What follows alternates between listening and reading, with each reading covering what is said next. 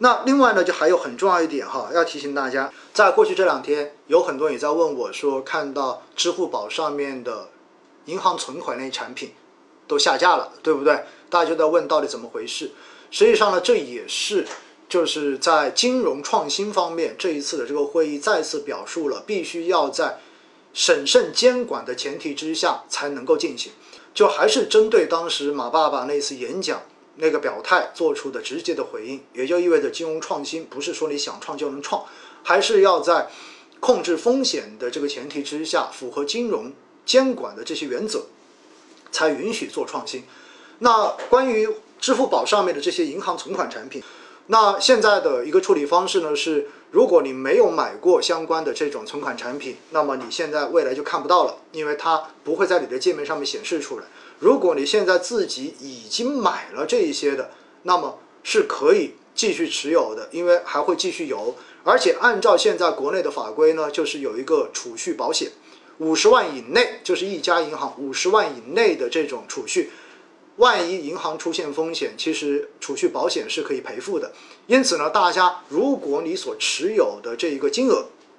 储蓄产品的金额在单家银行没有超过五十万，倒也不用过于担心。只是未来到期之后，很有可能你就没有办法再续做了。所以大家要理解这个事情是国家从整体角度上面希望能够管控风险，而且很重要的一点，其实这一些银行的储蓄产品之所以大家愿意买，就是因为你会发现它比国有大行，比你普通平时能够存钱的那个利率要高很多。实际上就已经到了法定的这一种利率上浮的上限了。而且呢，不同的这种销售机构。像好像支付宝这一种，有可能还为了鼓励大家多去买这些产品，还会出一些相应的促销措施，比如说买了之后送什么东西啊，送份额等等，这都是变相的在用高息进行揽存。这一点从监管法规的意义上面来说，也是不能够接受的。而且这些银行既然付出了这么高的负债成本去吸收公众的存款，那到最后它是不是一定有动力要去找更高收益的资产来进行投资？这样子的话，它这个负债才有意义呢。所以在这种情况之下，很有可能这些银行就会把这些钱投向更具风险性的领域，到最后又变相反过头来加大了他们的经营风险，导致未来暴雷的这种风险变得更大一些。所以大家就知道，控制这个东西一定是对的，它避免的是未来会出现一锅端。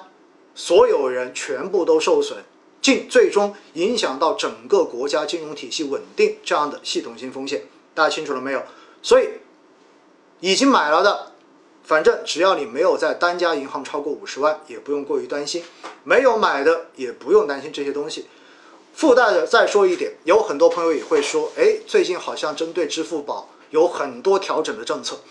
大家就会担心了。那我在支付宝上面买的基金。我在支付宝上面做了其他的投资，到最后支付宝会不会万一出事情，我这些钱都没有了？我要告诉大家一点哈，这一点倒不用担心。为什么呢？比如说公募基金投资，很简单，因为支付宝、蚂蚁它只是一个代销机构，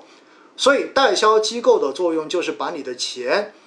收进去之后，然后直接向基金公司去进行了申购。所以到最后，你的这个基金资产并不是在支付宝里面，大家记住一点，实际上你的钱最终是在这支基金的托管托管银行里面，而管理这些资金的是基金管理人，也就是基金公司。实际上在运作过程中间，支付宝跟你的钱跟你的这些基金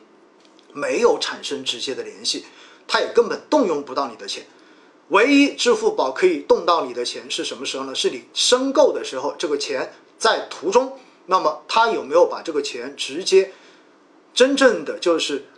给到托管银行，对不对？给到基金公司，而在赎回的时候，当这个钱已经在基金公司做出了赎回申请，做完清算之后，然后这个钱有没有从银行然后回到你的支付宝账户上面？那么这个前端和末端可能才跟支付宝相关。其他在持有的过程中间都跟它是无关的，所以大家不用去担心说支付宝万一出事会不会导致我我在支付宝上面买的基金也没有了。大家放心，这种事情是不会发生的，好不好？不用过于操心啊。